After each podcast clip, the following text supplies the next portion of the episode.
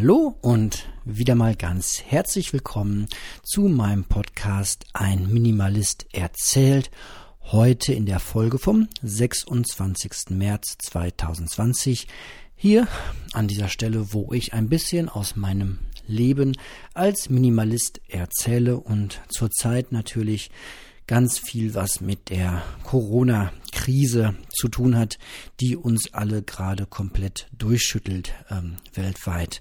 Oder vielleicht auch gar nicht mehr so sehr durchschüttelt, denn ich weiß nicht, ob es nur mein Eindruck ist oder ob die Menschen um mich herum das Ganze vielleicht doch nicht mehr so ganz ernst nehmen.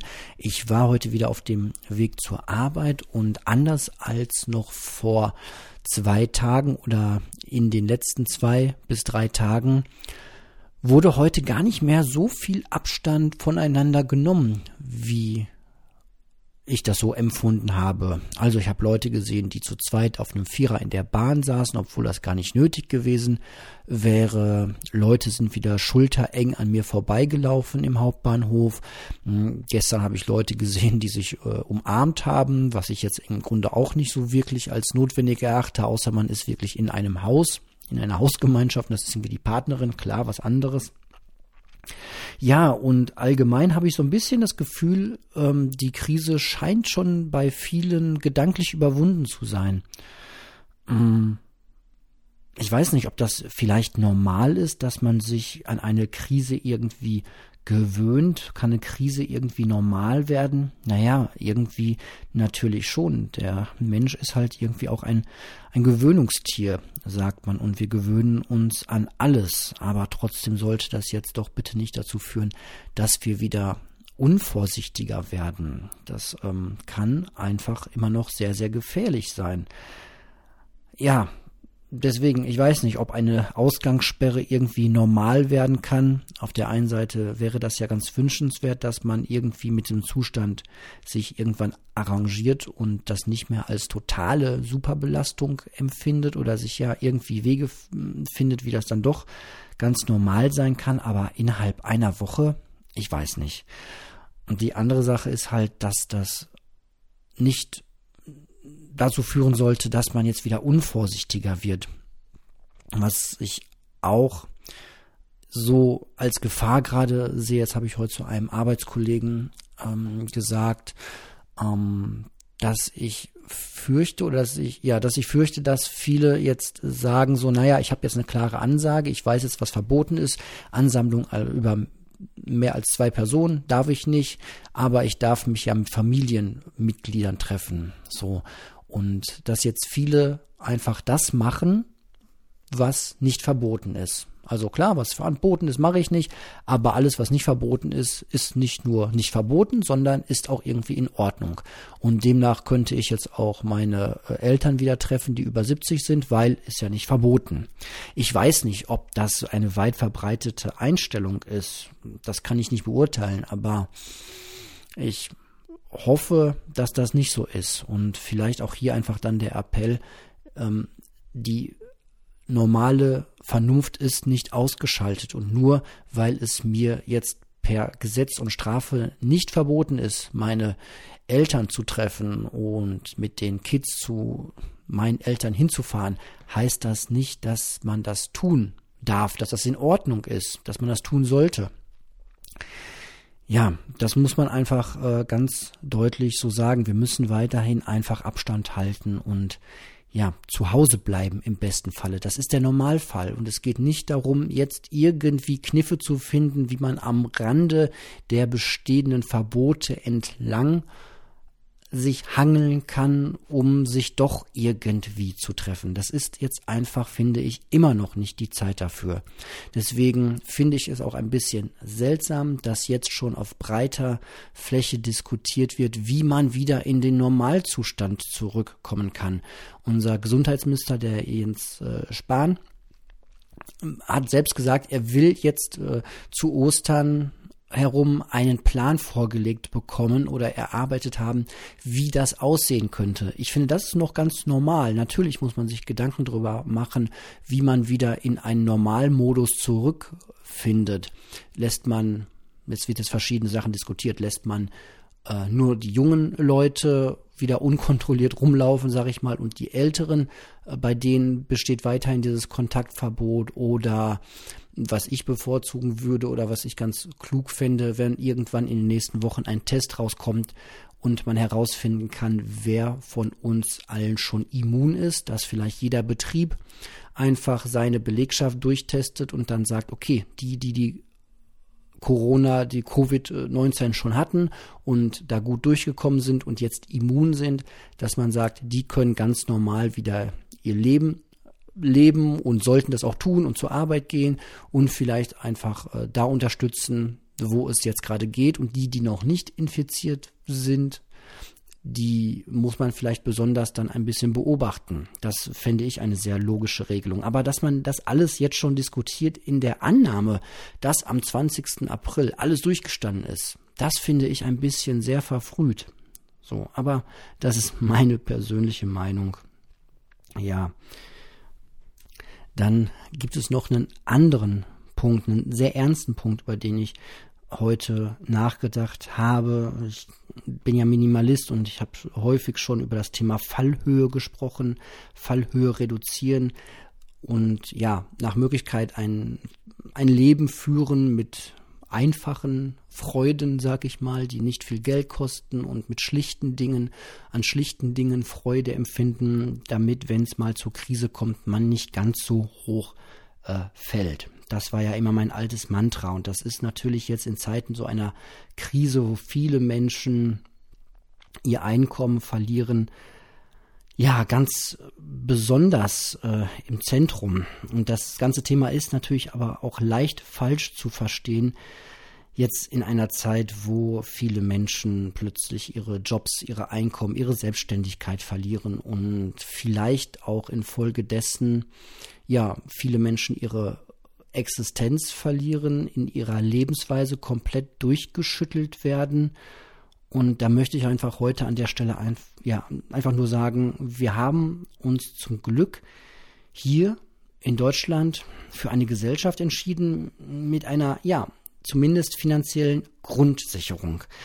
Und es ist wirklich vollkommen in Ordnung, diese Sicherung jetzt auch in Anspruch zu nehmen. Also, wir haben das alle in den Medien verfolgt. Die Bundesregierung hat entschieden, dass zurzeit ähm, keine Vermögensprüfung ansteht, wenn man ähm, unkompliziert Leistungen dieser Grundsicherung beantragen äh, möchte, beziehungsweise das muss. Deswegen sollte sich keiner scheuen, das jetzt auch in Anspruch zu nehmen, wenn das Einkommen äh, weggefallen ist. So, das ist ein, für viele Menschen ein ziemlich heftiger Akt, äh, sage ich mal, zum Jobcenter zu gehen und da jetzt äh, anzurufen, weil hingehen funktioniert zurzeit ja nicht, also da anzurufen und äh, zu sagen, ja, ich brauche jetzt äh, einfach Geld, so, weil mir ist mein Einkommen weggebrochen und das ist aber, dafür ist das genau gedacht. So, und das sollte man dann jetzt auch tun und nicht zu lange damit warten. Man sollte, wenn es wirklich nicht anders geht und man keine großen finanziellen Rücklagen hat, ähm, dann sollte man das jetzt tun. Und man sollte sich jetzt nicht anfangen, irgendwie großartig bei Freunden Schulden zu machen oder vielleicht noch eine Hypothek aufs Haus. Ich weiß, es ist ähm, alles eine individuelle Entscheidung, aber wenn es nicht anders geht, dann ist diese Grundsicherung auch einfach dafür gedacht, dass man, dass, dass da jetzt geholfen wird. Ja. Und deswegen sollte man sich das äh, ja auch nicht zu schwer machen. Es geht einfach vielen äh, Menschen zurzeit so und ähm, ich weiß aus eigener Erfahrung, weil ich in dem Bereich arbeite, dass jetzt äh, viele ähm, Leute da jetzt an den Hotlines sitzen und auch ähm, ja, nicht doof reagieren, wenn jemand anruft und sagt, so, mein Einkommen ist jetzt gerade weg. Ich äh, weiß äh, aus eigener Erfahrung, diese Mitarbeiter, die wollen alle helfen. So, und das äh, kann man ruhig in Anspruch nehmen.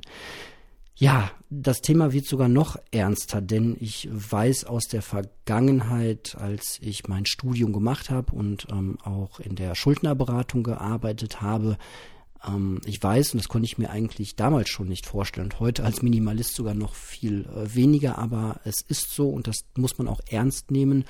Es gibt auch Menschen, die das so hart trifft, diese ähm, dieses Wegziehen der Existenzgrundlage, die haben vielleicht die letzten 30, 40 Jahre ein, ein Gewerbe betrieben, waren selbstständig oder ähm, haben sich ähm, ein großes Haus gekauft und das schön eingerichtet und noch nicht abgezahlt. Und das droht vielleicht dem einen oder anderen jetzt alles äh, wegzurutschen, was ja noch gar nicht sicher ist. Und ich weiß, dass es auch Menschen gibt, die das so hart trifft, dass die darüber nachdenken oder in irgendwelche Kurzschlusshandlungen äh, kommen, ähm, dass sie darüber nachdenken, sich selbst das Leben zu nehmen. Ja. Und da möchte ich jetzt einfach mal ganz klar und deutlich äh, an alle, die da irgendwie jetzt nachts Albträume haben, die nicht wissen, wie es weitergeht, ähm, ganz klar sagen, äh, Geld und der Verlust von Geld ja, und ein, ein Haus ist letztlich, ja, ein Haus ist mehr als ein, der Verlust von Geld, natürlich. Das ist ganz viel Heimat und ganz viel, was man sich aufge, aufgebaut hat über die Jahre und so weiter. Aber A ist noch alles gar nicht gesagt, dass das wirklich jetzt äh, alles weg sein muss. Ähm, aber selbst wenn, Geld ist niemals ein Grund, um, ich sage es mal jetzt so platt, um sich den Strick zu nehmen. Ja.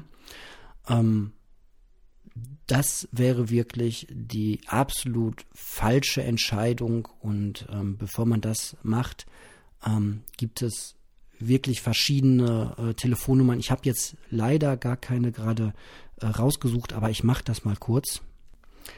Es gibt da einfach Nummern, die man dann auch bitte anruft, wenn man gar nicht weiter weiß. Es ist einmal, ja, ähm, die Telefonseelsorge die ist, das ist die 0800 111 0111. Ganz einfach zu merken. 0800, das ist immer kostenlos.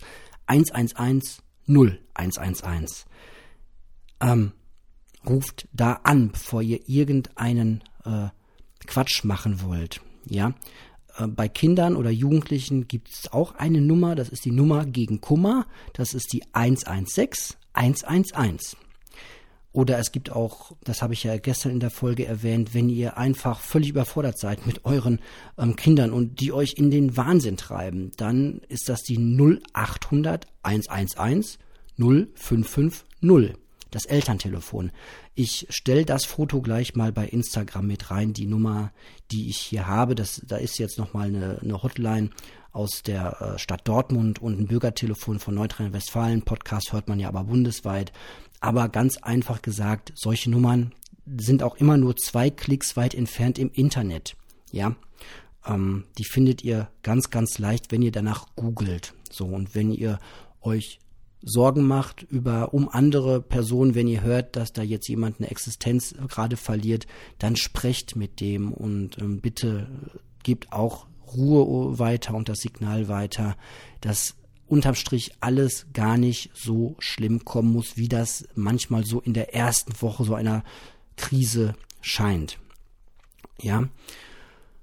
Und selbst wenn alles total schlimm scheint, ähm, ihr werdet nicht verhungern, ihr werdet nicht auf der Straße sitzen. Dafür ist definitiv gesorgt in unserem Land und alles andere lässt sich irgendwie regeln. Es gibt keinen Grund, jetzt irgendwie zum Strick zu greifen. Ich sage das so deutlich, wie es ist, weil ich auch weiß, dass das schon viele Menschen getan haben, ähm, weil sie ihr Haus verloren haben. Aber verdammt nochmal, ein Haus zu verlieren ist kein Grund, sich äh, aufzuhängen oder ähm, andere Wege da zu finden, sein Leben zu beenden. Das ist kein Grund. Und das ist eine Ausnahmesituation.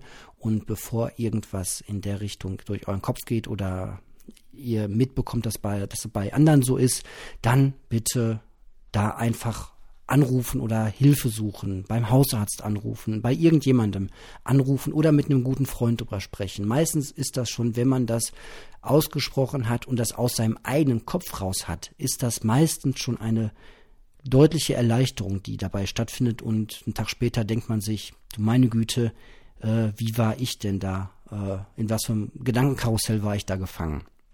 Ja. Ansonsten bleibt mir eigentlich nur noch eine kurze Zusammenfassung meines heutigen Tages. Ja, ich habe gearbeitet. Ähm, die Arbeit macht zurzeit eigentlich recht viel Freude, weil ich auch da an der Stelle sitze. Ähm, also ich ähm, sitze nicht, äh, sitze zwar auch im, im Jobcenter, aber nicht an der Stelle, wo ähm, es um Leistungen geht, sondern bin da auf einer anderen Hotline, aber äh, verweise auch ganz viel dahin.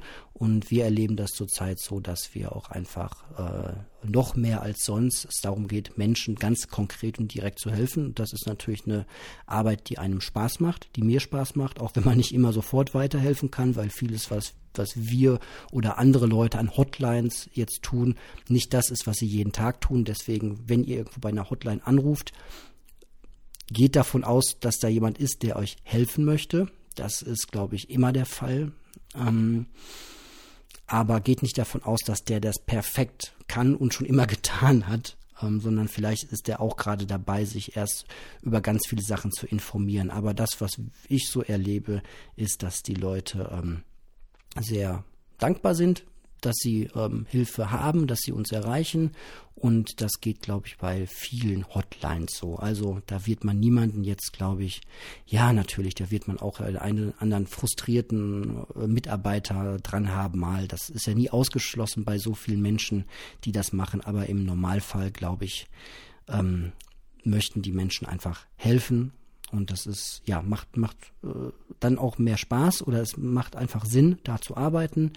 Das ist halt der eine Teil meines Arbeitsalltags und ansonsten läuft es hier auch ganz normal weiter. Haushalt, Wäsche, Küche, Spülen, Kinderzimmer, was man halt so kennt. Aber auch heute ganz viel in der Sonne liegen, und im Sandkasten sitzen und sich äh, Sachen backen lassen und äh, mit Förmchen spielen und mit den Kids spielen und gerade noch ein bisschen FaceTime mit einer, mit Freunden ähm, aus dem Kindergarten, dass die Kids sich auch mal darüber sehen können, einfach mal eine Videotelefonie machen. Und ich sag mal, heutzutage haben wir diese tollen Möglichkeiten. Wir haben alle WhatsApp oder andere Messenger, die alle äh, Videotelefonie zulassen. Das kann man gut nutzen, damit die Kids sich auch mal wieder sehen. Und das ähm, tut einfach gut, sozial in Verbindung zu bleiben. Ja. Genau, das war's so von meiner Seite und ich wünsche euch ähm, einen schönen Abend, eine ruhige Nacht oder einen äh, entspannten, ruhigen, gelassenen Tag. Bei mir klappt es übrigens weiterhin sehr gut, alles ganz in Ruhe zu machen. Das ist wirklich ein absolut guter Krisenmodus, sich nicht in Hektik zu begeben, egal was man tut. Und ja, ich denke, mh, mm, wir hören uns wahrscheinlich sogar morgen wieder, denn das macht mir doch recht viel Spaß, einfach jeden Tag ein bisschen was zu erzählen. Wobei die Länge schon wieder erschreckend lange wird. Eigentlich sollte das ja immer nur ganz kurz sein.